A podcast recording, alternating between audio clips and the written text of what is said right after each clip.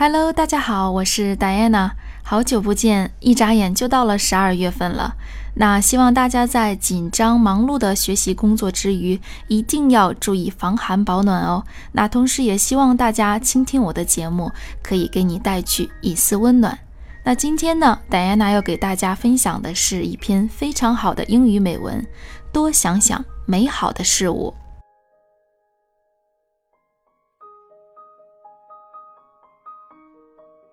When times become difficult, and you know they sometimes will, remember a moment in your life that was filled with joy and happiness.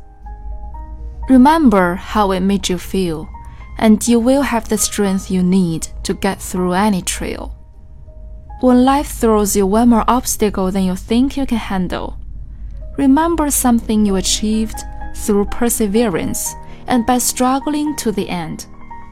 In doing so, you find you have the ability to overcome each obstacle brought your way. When you find yourself drained and depleted of energy, remember to find a place of sanctuary and rest. Take the necessary time in your own life to dream your dreams and renew your energy, so you'll be ready to face each new day. When you feel tension building, Find something fun to do.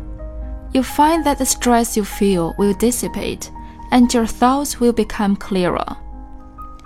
When you are faced with so many negative and draining situations, realize how minuscule problems will seem when you view your life as a whole, and remember the positive things.